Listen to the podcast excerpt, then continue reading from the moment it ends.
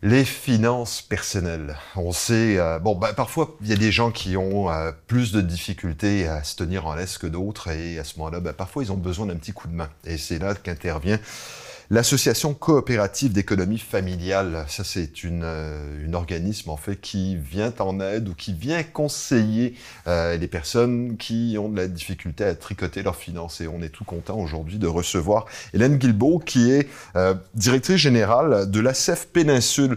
Tout d'abord, bonjour et bienvenue parmi nous. Merci beaucoup de me recevoir ce matin, bien content d'être là. On est content de vous recevoir parce que on se rend compte, bon, l'économie, veut, veut pas, ça fait toujours partie des euh, sujets de préoccupation. Vos élections fédérales, on en a entendu parler, mais sur une base quotidienne aussi, on se rend bien compte que actuellement, nous vivons des temps qui pourraient être troubles. Oui, tout à fait. On vit dans une période à l'heure actuelle, surtout suite à la pandémie hein, mm-hmm. qui nous a frappé quand même pendant près d'un an et demi, maintenant deux, euh, qu'on on va vivre bientôt avec des taux d'inflation quand même très importants. Ce qui veut dire que tout va coûter un peu plus cher. Mm-hmm. Bon, pour des gens qui n'arrivent pas, ça s'en vient un enjeu. oui, mais pour commencer, on, va peut-être commencer par euh, le début, début, début, en fait, parce que, euh, bon, la CEF a déjà été présente plus ou moins sur notre territoire, euh, a un peu disparu, et là vous êtes en train de relancer euh, tout ça. Euh, on, va, on va commencer par présenter ce, qu'est l'association coopérative d'économie familiale, ce que vous faites, quels sont les services que vous offrez? Bien entendu, nous, dans le fond, on se trouve à offrir des services de consultation budgétaire aux gens. On fait de l'accompagnement également là, avec eux pour justement trouver des fois des solutions à l'endettement ou juste à bien faire leur budget ou même des fois, il y a certains clients qui peuvent nous contacter. Euh, ils ont une période charnière dans leur vie, euh, doivent faire l'acquisition de quelque chose d'important, veulent savoir s'ils peuvent se le permettre. Donc, ils viennent nous voir pour ça tout mhm. simplement. C'est fait de façon confidentielle, anonyme, également sans jugement. Donc, euh, la personne qui est devant nous, peu importe les dépenses qu'elle a dans son budget, même si des dépenses des fois peut-être douteuses, ben il n'y a pas de problème, on les inclut sans enjeu et sans jugement face à tout ça. Également, on donne aussi des formations. Donc, euh, moi, j'ai pour mon dire en fait que vraiment, c'est important d'avoir une bonne éducation financière afin de pouvoir justement bien se, se, se, retrouver avec tout ça. Mm-hmm. euh, donc, on donne des ateliers avec euh, notre programme d'éducation Mes finances, mes choix. On se trouve à avoir 17 ateliers au total et les gens peuvent les choisir à la volée. Comme bon leur semble, on en a qui se donnent en ligne également à raison d'un atelier ou deux semaines. Ah, quand même. Quand même, hein? Là, quand, quand, on parle d'éducation de, financière, euh, c'est quoi? C'est apprendre à être discipliné? C'est apprendre quoi? C'est apprendre, oui, à être discipliné, mais apprendre à comprendre ses choix. Mhm. C'est surtout ça, en fait. Euh, parce que quand on fait le budget avec le client, avec la personne qui est devant nous, on se trouve vraiment à faire un étal de qu'est-ce qui s'est passé durant les trois derniers mois pour mhm. avoir vraiment une heure juste de la situation. Et avec ça, on est capable de prendre conscience des fois de certains postes budgétaires qui, on y pense pas souvent, exemple, le café le matin, là, à une 2,25 euh, euh, plus le petit muffin qu'on ajoute, bien, ça finit par représenter un gros montant. Hein. Donc, des fois, ça, on n'y pense pas. Et nous, bien, on est là pour faire cette rétrospection-là et apporter les pistes de solutions aux personnes mm-hmm. dans, le, dans, dans le besoin et celles qui peut-être pensent qu'ils n'ont pas le besoin non plus. Ça, parce que souvent, les gens réalisent pas ces, tous ces petits montants euh, qui, deviennent euh, une habitude euh, mm. et qui, j'imagine que quand vous faites l'éducation financière, quoi, vous demandez aux gens pendant un mois ou peut-être plus, je sais pas, c'est de, de mettre tous les montants sur une feuille pour voir effectivement qu'est-ce qui est un besoin versus ce qui est un désir. Exactement, exactement. Donc, dans le fond, nous, on, analyse, comme je vous disais, vraiment les trois derniers mois de la situation. Et là, suite à tout ça, nous, on présente un budget au client, lui disant, mhm. bon, ben écoute, à l'heure actuelle, il y a ça, il y a ça, il y a ça, ben t'es in, moins t'es out t'arrives pas. Donc, qu'est-ce qu'on peut faire pour arriver? Où est-ce qu'on peut tenter de couper? Mhm. Et on peut prendre des actions pour tenter de couper des choses avec eux. Donc, que ce soit des fois peut-être des ententes avec Hydro-Québec, que ce soit aussi les assurances. On est toutes généralement un peu trop assurés. Donc, ça nous permet de faire de, l'analyse de la situation puis voir qu'est-ce qu'on peut, euh, qu'est-ce qu'on peut offrir aux clients. D'accord. Et ça, c'est bon. Ça, c'est. Euh, on, peut parler aussi de, ces gens qui euh, qui ont tendance à à craquer euh, sous euh, les pressions publicitaires ou par rapport aux voisins gonflables. Ça, c'est, on, on, en parle. Euh, bon, c'est déjà été une pub, je pense, dans les années 80 quelque chose du genre, là, où effectivement on se rendait compte que on se compare toujours aux autres, puis on veut toujours avoir la, mm. le dernier jouet. quand on regarde justement le, profil des gens qui ont besoin d'aide, qui vont consulter la CEF, on, on a tendance à croire que c'est 18-25 euh, euh, qui ont le plus de difficultés financières. Est-ce que c'est effectivement le cas? En fait, on rencontre vraiment des gens de tous les horizons. C'est ça qui est intéressant. On va rencontrer des gens qui peut-être vont gagner 12 000 par année, qui vont euh, vivre peut-être sur la sécurité du revenu, chômage, peu importe. Mais on, on rencontre aussi d'autres personnes qui gagnent 75 000 par année, des travailleurs d'expérience qui, là, justement, se retrouvent dans un cercle de surconsommation. Et c'est souvent, euh, malheureusement, trop peu, trop tard quand on vient nous voir, parce que là, la pile de factures est, se d'épaisse, puis là, ben, les avis de créanciers commencent à arriver.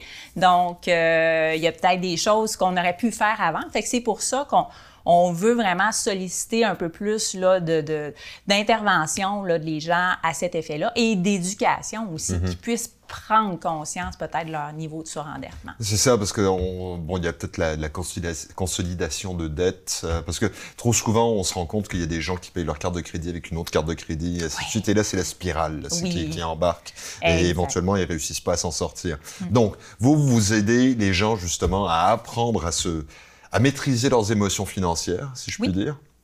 À, Et... à maîtriser, mais vraiment à faire les meilleurs choix pour eux. Parce qu'il y a des mhm. clients que oui, on va rencontrer, puis la solution, en fonction de leurs besoins, en fonction de leur réalité, en fonction, ça va être une solution peut-être plus drastique qu'un autre client.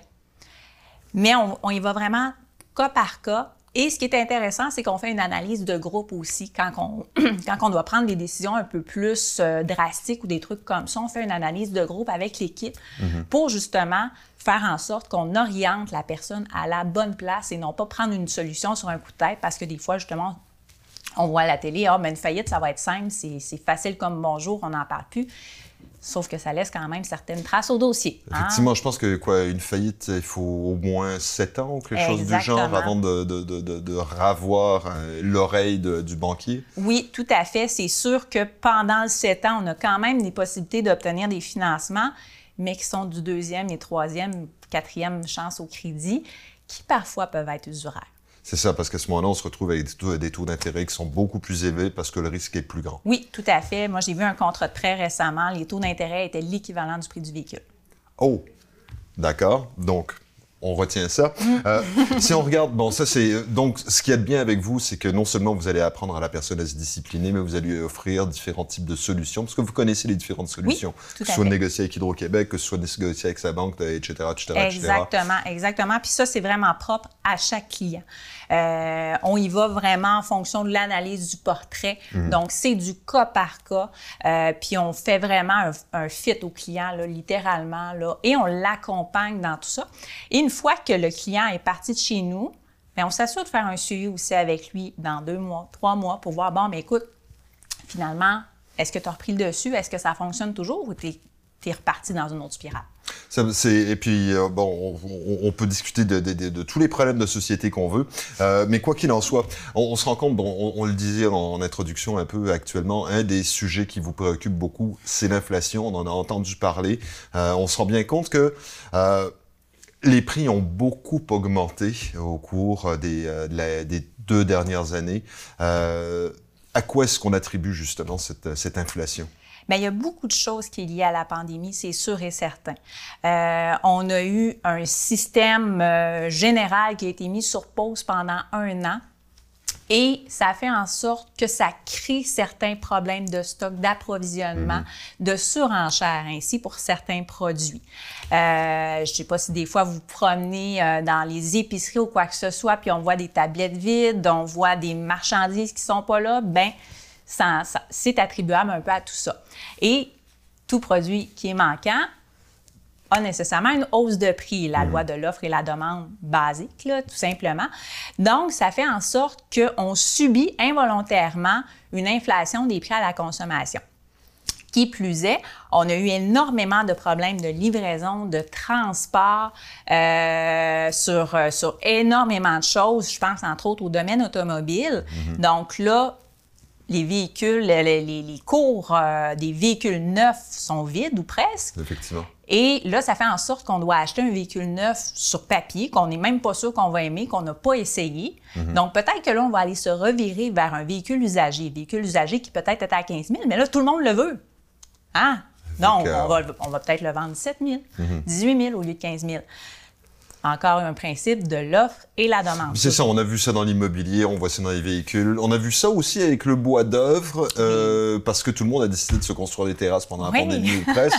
Euh, et éventuellement, on, voit, on a quand même vu euh, le, bois d'œuvre, par exemple, les prix ont recommencé à baisser. Est-ce qu'on peut s'attendre à ce qu'à moyen terme, on n'embarque pas dans la spirale inflationniste et que les choses finissent par se calmer? Ça va dépendre beaucoup, en fait, des orientations gouvernementales à cet effet pour baisser l'inflation, généralement, le gouvernement doit imposer un taux directeur légèrement plus haut. Banque centrale, donc. Exactement. Donc, ça fait en sorte que l'accessibilité aux prêts, l'accessibilité à l'argent va être un petit peu plus difficile. Mm-hmm. Donc, les gens vont devoir dire, ben écoute, oui, je vais rebaisser mes prix pour être capable de le vendre. Là.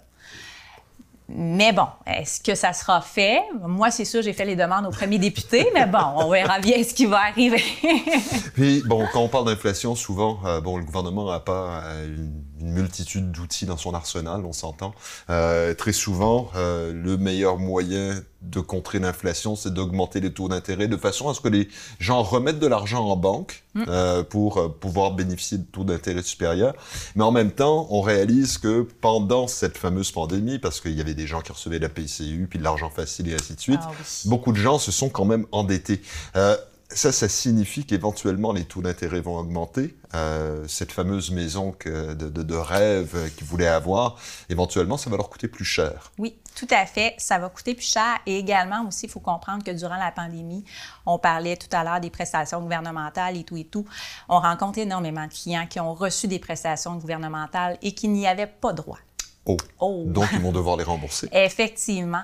Et ces gens-là, souvent, c'est des gens qui sont, bon, peut-être à troubles cognitifs, à troubles euh, de comportement, qui fait en sorte que c'est un petit peu plus difficile des fois d'encadrer ces personnes-là, nous, de notre côté. Donc, si vous avez des gens de votre famille qui ont pu bénéficier de la, de la PCU ou de la mhm. PCRE ou bon, peu importe le programme existant et que vous savez qu'ils n'avaient pas le droit de le bénéficier, référez-nous cette personne-là afin qu'on puisse prendre les actions nécessaires parce que c'est une dette qu'on doit au gouvernement, à l'assurance emploi.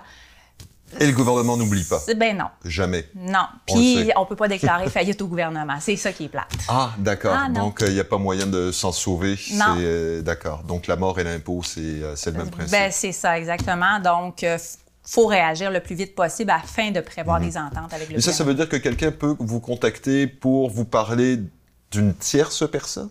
Bien, dans le fond, nous, il peut nous contacter pour une tierce personne. C'est sûr et certain qu'on préfère toujours avoir la personne en même mhm. temps euh, parce que ça nous prend l'autorisation de la personne pour pouvoir la contacter. C'est sûr et certain. D'accord. Mais euh, si vous le savez que euh, votre neveu a bénéficié de, de, de, PCU et qu'il n'avait pas le droit, prenez-y la main, composez le numéro de téléphone, puis ça va nous faire plaisir. Là, il y a des étudiants aussi qui ont reçu de la PCU, qui dépendent de leurs parents.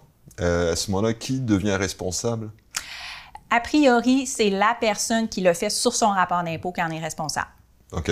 Donc, tout dépendant du jeune, parce qu'il y a certains jeunes qui sont sur le rapport d'impôt des parents et d'autres qui sont sur un rapport d'impôt autonome. Ça dépend vraiment des situations.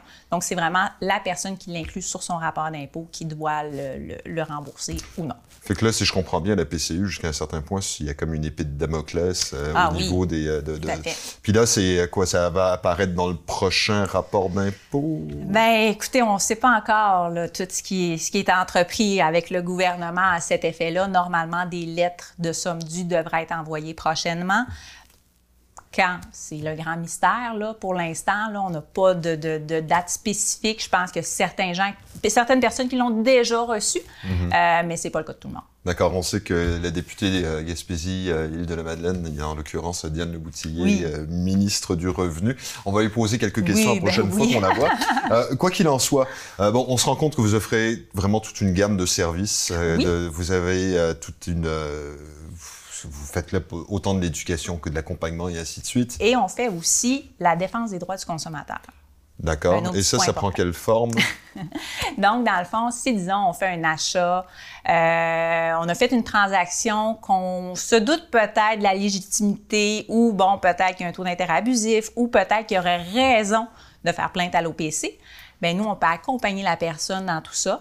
On a des spécialistes, là, euh, au niveau du droit du consommateur. Bien, nos intervenants, là, on se trouve à à, à travailler tous et chacun là, pour pouvoir euh, répondre le plus efficacement aux clients. Donc, ça peut passer du contrat de véhicule euh, à l'achat de- de- d'un frigo euh, qui, après deux mois, ne fonctionne plus. D'accord. Donc, vous offrez vraiment toute la gamme de services. Est-ce que, est-ce qu'il faut payer pour ça? Ben non, Ah. absolument pas. Tout est gratuit, c'est ça qui est magique chez nous. D'accord, et vous fonctionnez comment un peu euh, Comment comment comment est-ce qu'on fait bon pour rentrer en contact avec vous euh, que- Comment est-ce qu'on doit se préparer Euh, Est-ce qu'on vous appelle sur un coup de tête euh, en pleurant ou est-ce que on doit on doit préparer un petit peu nos, nos papiers avant de vous rencontrer? Peu importe. En fait, le client nous appelle dans la situation qu'il est et on va le prendre. Nos intervenants, c'est pas des gens qui travaillent nécessairement dans le domaine des finances. C'est des gens qui travaillent en travail social, qui ont une formation financière qu'on ajoute à- au travers de tout ça. Donc, l'importance, c'est de pouvoir nous contacter et de pouvoir nous parler de la situation, de nous expliquer là, les, les tenants et les aboutissants du problème, en fait. Euh, plusieurs façons pour nous rejoindre sur notre site web acfpeninsule.ca, notre page Facebook ACF Péninsule, euh, le numéro de téléphone sans frais, le 1-866-566-7645. Il y a beaucoup de 6 dans tout ça, mais bon, chez ça, vous allez vous retrouver. Euh, on a également des pages LinkedIn, Instagram, TikTok. Donc, euh, plusieurs plateformes pour tenter de nous rejoindre. D'accord, donc vous êtes facile à trouver. Que oui. Ce qui compte surtout, c'est que la personne qui vous contacte soit transparente euh, par rapport à ses finances, euh, qu'il n'y ait pas une autre carte de crédit cachée quelque part, si je comprends bien. Oui, ben c'est ça, parce que le but, dans le fond, nous, c'est d'avoir vraiment un portrait général de la situation. Euh, le plus qu'on en sait, le mieux qu'on va être capable de travailler et de déterminer là, les solutions possibles à l'endettement ou à la prise de conscience. Meilleur moment pour vous joindre, est-ce que c'est avant ou après les impôts? Peu importe. Peu importe. Encore une fois, peu importe. C'est sûr, des fois, on voit souvent des clients qui nous arrivent avec des factures dues là, pour euh, une pile, euh, pile d'un pouce d'épais. Bon, des fois, là, la situation est un peu trop tard. Les solutions qu'on a sont un petit peu plus restreintes dans ce cas-là. Donc, des fois, juste quand on se sent, est-ce est-ce que je suis correct? Mais semble qu'il y a quelque chose qui pourrait être mieux. Mais semble que ça pourrait mieux fonctionner dans mon budget. Appelez-nous donc à ce moment-là. On va évaluer la situation. Puis est-ce que c'est uniquement dans le cas où on a des problèmes financiers, euh, c'est-à-dire que euh, bon, on a besoin de faire une consolidation, on a, on a plein de dettes, on a besoin de faire des consolidations, etc., etc. Ou est-ce qu'on peut avoir également des conseils simplement par rapport à la façon dont on peut gérer Oui. euh, ses, euh, ses- ses finances? Oui, tout à fait. On rencontre beaucoup de personnes, en fait, qui peuvent venir nous voir parce que, bon, euh, ils veulent acquérir un véhicule, veulent savoir s'ils peuvent se permettre dans leur budget, si ça fonctionne, ou veulent avoir des trucs pour réduire leur consommation, leurs dépenses à l'épicerie. Donc, on est adapté pour pouvoir fournir ces informations-là sans aucun problème et de façon très, très, très efficace. D'accord. Dernière question, parce que c'est euh, c'est fréquent ça comme, comme situation. Euh, acheter des produits en spécial. D'accord? Il y a des gens euh, qui voient quelque chose en spécial et qui vont en acheter 12 paquets. Euh, on spécifiera pas de quel type de produit, surtout en début de pandémie. Euh, Est-ce que ça vaut vraiment la peine? Non, non, non. D'accord. Non, ça vaut pas la peine. Dans le fond, là, ce qui est important, c'est de regarder le besoin qu'on a. Et aussi, quand on voit des spéciaux, là, les- justement, les spéciaux, ça, c'est un gros enjeu. On a souvent des faux spéciaux en épicerie et, euh, bon, peu importe où. On regarde le prix au 100 grammes en épicerie. C'est très, très, très important parce que ça nous permet vraiment de voir le prix réel de la situation et de dire, ben finalement, il n'est pas tant spécial que ça, là, ce produit-là. Je serais peut-être mieux d'acheter l'autre à côté. Euh, de stocker inutilement du, du- du matériel, c'est pas nécessairement utile. C'est sûr et certain, certains secteurs, bon, je peux penser des fois aux îles de la Madeleine, que la livraison peut être complexe, lourde. Bon, OK, oui, peut-être. Mais on s'entend majoritairement, là, on est capable de tenir notre stock au moins en une semaine, là. D'accord. Madame Guilbeault, merci infiniment. Euh, on, va, on va se revoir, on Oh, va oui. revoir différents, euh, ben, je sais pas, euh, sur, on va se revoir très certainement au cours des, prochains mois et ainsi de suite, parce qu'on a beaucoup d'éducation financière à faire pour le commun des mortels. Dont je fais partie. et euh, c'est, parce que j'avais pas réalisé à quel point la gamme de services était effectivement étendue. Euh, combien de temps est-ce qu'il faut prévoir euh, quand, on, quand on vous rencontre? Bien, dans le fond, quand on vient nous voir pour une consultation budgétaire, c'est important d'apporter toujours ces trois derniers relevés mensuels de banque ou de caisse. Et au niveau de la consultation, tout dépend de, du, du stock qu'on peut avoir à dire. Hein? Mm-hmm. C'est beaucoup l'émotion qui parle, là. donc ça dépend beaucoup, en fait, de la, la gestion des émotions de la personne mais on peut parler d'une consultation de deux heures. Nous, après ça, de notre côté, on fait un travail d'analyse. Les intervenants prennent le dossier, font l'analyse de tout ça et vont proposer une deuxième rencontre. D'accord. Toujours pour avoir le, le, meilleur choix possible, en fait. Et c'est gratuit. Et c'est gratuit. Donc, je le répète, merci encore. Merci beaucoup. Hélène Guilbeault, donc euh, directrice générale de euh, l'Association coopérative d'économie familiale, euh, aussi connue sous l'acronyme ACEF. on se rend compte, veut, veut pas. Euh, on, a toujours cette petite propension à acheter un petit peu plus euh, que ce dont on aurait réellement besoin. Euh, parfois, on se laisse complètement aller et là, les problèmes commencent. Fait qu'avant, justement, de recevoir cette fameuse lettre du huissier, n'est-ce pas, ce qu'on fait, c'est qu'on contacte la CEF et puis vous allez voir, ils seront en mesure de vous aider.